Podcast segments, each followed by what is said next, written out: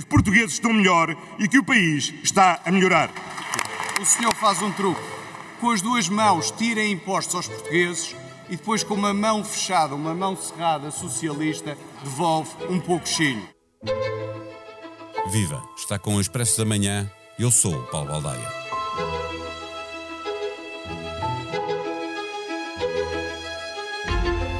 Um deputado do PS, já o debate levava duas horas e meia, sintetizou muito bem o que estava em causa.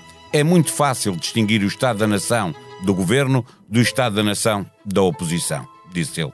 Um país mais cor-de-rosa ou um país mais sombrio, a imagem que estava a tentar ser passada identificava o orador. Sem novidade, portanto. Mas terá isso de significar que alguém não está a falar verdade? Será apenas uma questão de otimismo e pessimismo? Ou será apenas o lugar de onde se observa que muda o ângulo do mesmo objeto da mesma realidade? A habitação e a saúde, mas também a educação, foram as políticas públicas mais debatidas. E como negar a evidência de que as coisas não andam bem nestas áreas retiraria toda a credibilidade a quem o fizesse? António Costa optou por uma postura mais realista, que não chegou a ser de humildade, admitindo a existência de problemas, mas atribuindo em exclusivo ao seu governo a vontade de os resolver, por contraponto à crítica permanente das oposições. Partindo desse ataque com que o Primeiro-Ministro abriu o debate e manteve enquanto esteve na discussão, as diferentes oposições tiveram de recordar as propostas que apresentaram para as diferentes áreas de governação e que acabaram chumbadas pela maioria socialista.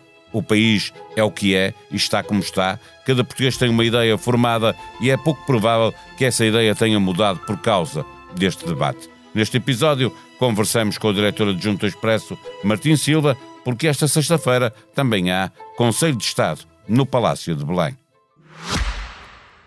O Expresso da Manhã tem o patrocínio do BPI, patrocinador oficial das seleções e do futebol feminino. O mundo já está a mudar o mundo. Banco BPI, Grupo CaixaBank. Viva Martim Silva. O debate sobre o Estado da Nação abriu com António Costa a falar de um país que está melhor e os portugueses também estão melhor. Miranda Sarmento, líder parlamentar do maior partido da oposição, a garantir que os portugueses estão pior, com menos poder de compra. Quem fala a verdade? Bom, eu acho que a primeira coisa a dizer é que o, os debates parlamentares são debates onde se parlamenta, onde se fala e argumenta. E como tal, parece-me normal, aliás, faz parte do jogo democrático, eh, que cada qual puxe pelo lado que mais quer e, e, que mais lhe convém. Isto é, uns veem o copo mais cheio, outros olham para ele e dizem que ele está meio vazio, outros ainda dizem que o copo se calhar nem tem água, tem vinho lá dentro. Agora, para ser inteiramente franco e justo, eu tinha esta percepção antes do, do, do, debate e depois do debate não a mudei substancialmente. Eu acho que não há resposta melhor do que dizer que provavelmente neste caso a razão está algures a meio. Entre a argumentação, se quisermos, em tons de rosa e puxando pelos números da economia de António Costa e o cenário absolutamente tenebroso que a generalidade da oposição traça e que também tem razão em, em, em muitos pontos. Nem Deus, nem o diabo, para usar uma expressão, aliás, eh, que voltou ao debate parlamentar, e remataria dizendo que, quer dizer, é bom não esquecer que nós eh, no último ano saímos de uma pandemia e entramos numa guerra, não é coisa pouca. E, portanto, e com uma inflação enormíssima. E com uma, que decorre da, da, guerra, já vinha antes, já decorre, mas não é coisa pouca. E, portanto, eu diria que os desafios e o, e o, e o que temos pela frente é tormentoso. Eh, António Costa apostou numa nota uh, realista que foi repetindo ao longo do debate, reconheceu que existem problemas, mas depois não era exatamente humildade, porque ele afirmava que a oposição só critica e que o governo é que anda, uh, é que anda a fazer. Esta estratégia realista era para credibilizar o país uh, cor-de-rosa que pintou durante o debate. Bem, eu, eu, diria que mesmo alguém que traga no bolso o cartão de militante do Partido Socialista não uh, ficaria contente com um primeiro-ministro que chegasse ao Parlamento num debate do Estado uh, da Nação e dissesse que está tudo bem, por exemplo, três áreas que eu acho que são centrais e aliás foram centrais no debate, com o que se passa na saúde, no Serviço Nacional de Saúde, com o que se passa na educação, com a crise dos professores que se prolongou pelo ano todo, ou com a gravíssima situação na habitação, sobretudo uh, nos grandes centros urbanos e, sobretudo, para os mais jovens.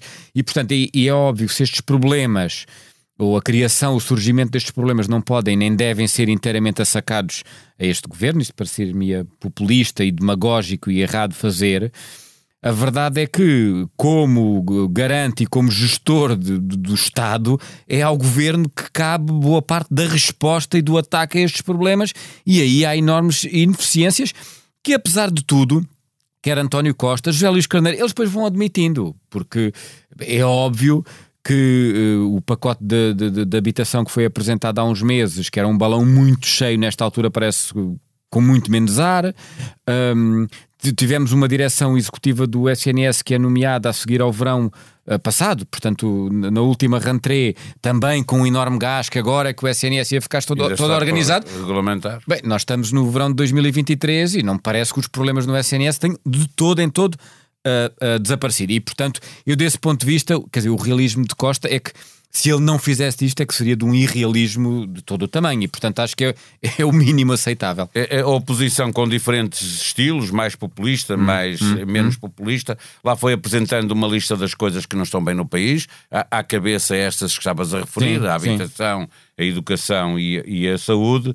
Eh, as críticas repetidas por toda a oposição permitiram eh, derrotar o governo em termos de debate, estamos a falar de retórica, obviamente, eh, impor essa visão ou, ou, António Costa e o governo saíram-se. Não, eu, eu, eu, eu, diria uma coisa que há, há, um ponto, por exemplo, que não é muito focado no debate de hoje, que era um debate muito sobre o Estado da Nação e, se quisermos, os grandes temas, os grandes, as grandes áreas.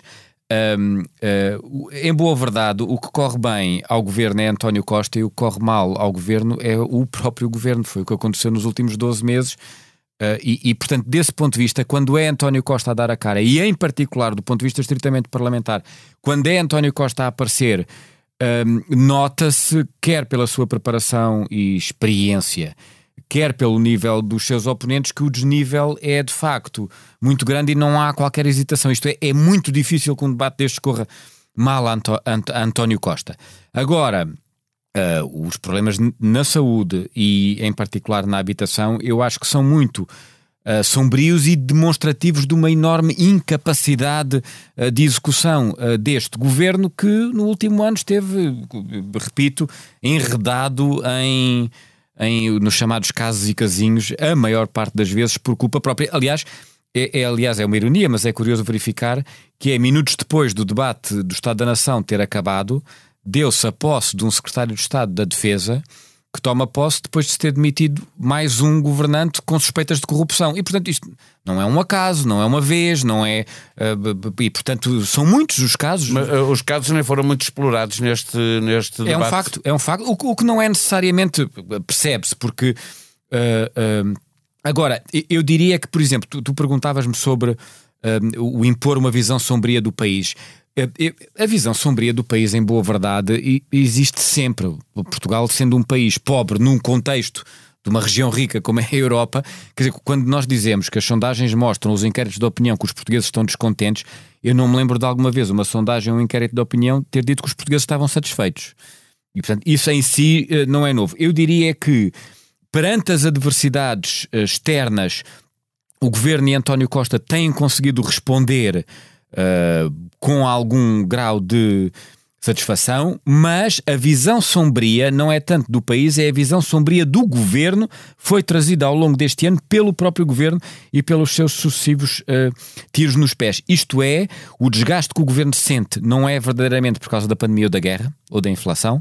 Eu estou convencido que o grande que desgaste é governo sente é pela forma atabalhoada, de desnorte, eh, que se sentiu ao longo destes 12 eh, meses e que eu acho que a questão da TAP e da Comissão Parlamentar de Inquérito é o, é o zénite desse desnorte. Eh, para quem chegasse ao país e tivesse ficado colado à SIC Notícias a ouvir este, este debate, ou para os portugueses que sabem bem, uhum. uh, cada um deles tem uma ideia, o, o, debate teria, um, para quem está a chegar e não conhecesse bem o país, dado uma ideia clara do que é o país, e dois, se isto muda alguma coisa na percepção que cada português tem não, da sua própria eu, eu diria, vida. Olha, Deixa-me responder com um, um, no, no expresso que sai esta sexta-feira, na edição semanal, um dos trabalhos que nós temos à volta precisamente do, do, Estado da Nação, não do debate político, mas de como é que está o país, e eu achei isto muito curioso, é um trabalho na economia, e resume um bocadinho tudo, que é, há um conjunto de gráficos que são apresentados com textos. sobre várias temáticas. E eu só vou ler os títulos. Diz assim: Economia está entre as que mais crescem, mas o nível de, eh, de vida não descola. O emprego está perto de máximos, mas os mais qualificados estão em queda. A inflação recua, mas continua muito elevada nos bens alimentares. As contas públicas estão em equilíbrio, mas a carga fiscal está nos máximos. A dívida pública cai, mas Portugal ainda é dos mais endividados do mundo. As prestações do crédito à habitação disparam, o crédito mal parado não. Os preços das casas abrandam, as rendas disparam. Os pensionistas têm aumentos reais, É, mas as a reformas são muito É a baixas. dicotomia perfeita, resume bem o que foi o debate também. Não, Não, é- é o que- As duas visões do país. Agora, é a realidade. O, o problema todo disto, e aí eu acho que é um problema, é que eu percebo que o país seja assim. Custa-me que António Costa só veja um lado e que Miranda Sarmento e outros só vejam o outro, mas eu diria que a própria dinâmica ah, ah, política decorre disso mesmo. E ah, ainda ontem vi um. Uma análise ao debate na SIC Notícias, em que penso que a minha, minha, minha colega Angela Silva isso, os portugueses não, não são estúpidos e sabem eles próprios tirar a bissetriz e, e sabem como é a E- sua própria vida, não é? não, e sabem se o dinheiro está no bolso, se a percepção se as coisas estão ou não melhor, se, não há estão emprego, melhor, se não há. se há emprego ou não há. E portanto eu diria que, aliás, muitas vezes dizes que eh, eh, não há cenário ele- eleitoral agora à, à vista, mas que o, o- o dinheiro, a- percepção económica e o dinheiro que os portugueses têm no bolso é absolutamente decisivo. E desse ponto de vista, o ano foi tenebroso para o governo. Ahm, mas as perspectivas, se calhar, não são assim tão sombrias, o que parece um paradoxo, mas é mais um no meio destes todos. Eh, Para fechar, Sim. eh, o debate no Parlamento já está lá para, para trás. Eh, O Presidente chamou os seus conselheiros de Estado ao Palácio de Belém.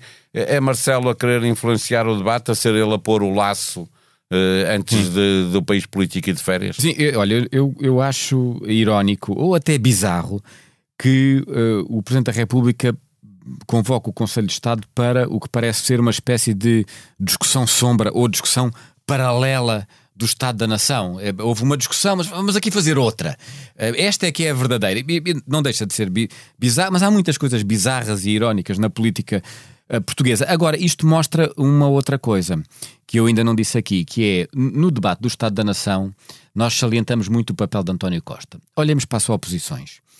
As oposições, quatro dos partidos mudaram de liderança desde o último debate do Estado da Nação, praticamente. Portanto, no último Na ano. oposição só o Chega é que não mudou. Não, portanto, o PSD mudou. Ah, chega o o PAN, estou-me a esquecer, Exato. e- e o Rui, Livre, ok. o Rui Tavares também pode não ter mudado. Bom, mas digamos, as pessoas percebem o que é o que eu quero dizer. Os grandes partidos mudaram e, portanto, a oposição, a começar na liderança da oposição do PSD, mas também os restantes partidos da oposição, é normal que precisem de tempo, de um caminho de afirmação. E Marcelo Rebelo de Sousa procura continuar a ser uma espécie de pêndulo e de equilíbrio ah, no sistema político ahm, e partidário. E pronto, vamos, tivemos o Estado da Nação, temos o Estado da Nação sombra esta sexta-feira.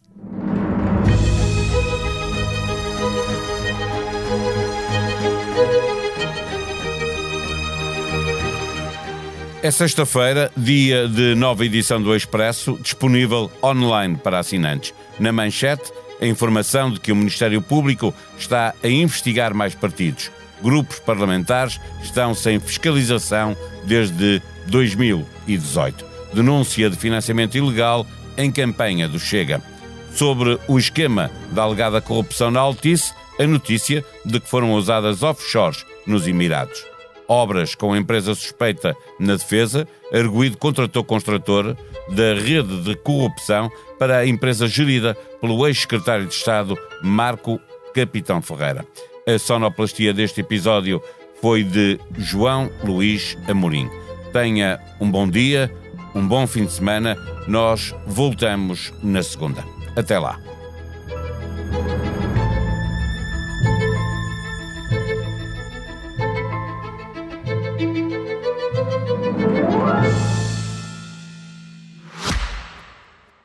Expresso da Manhã tem o patrocínio do BPI, patrocinador oficial das seleções e do futebol feminino. O mundo já está a mudar o mundo. Banco BPI, Grupo CaixaBank.